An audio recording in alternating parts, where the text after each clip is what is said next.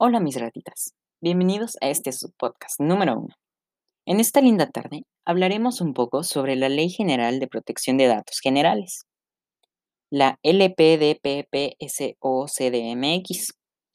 Esta es una ley de orden público e interés general que tiene por objeto establecer las bases, principios y procedimientos para garantizar el derecho que tiene toda persona al tratamiento de sus datos personales a la protección de los mismos, así como al ejercicio de los derechos de acceso.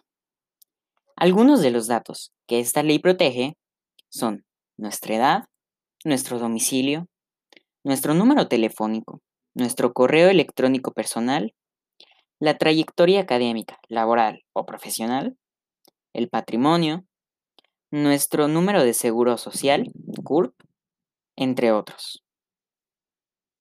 Bueno, esto sería todo por el podcast del día de hoy. Nos vemos en la próxima. Sintonícenos seguido. Hasta luego.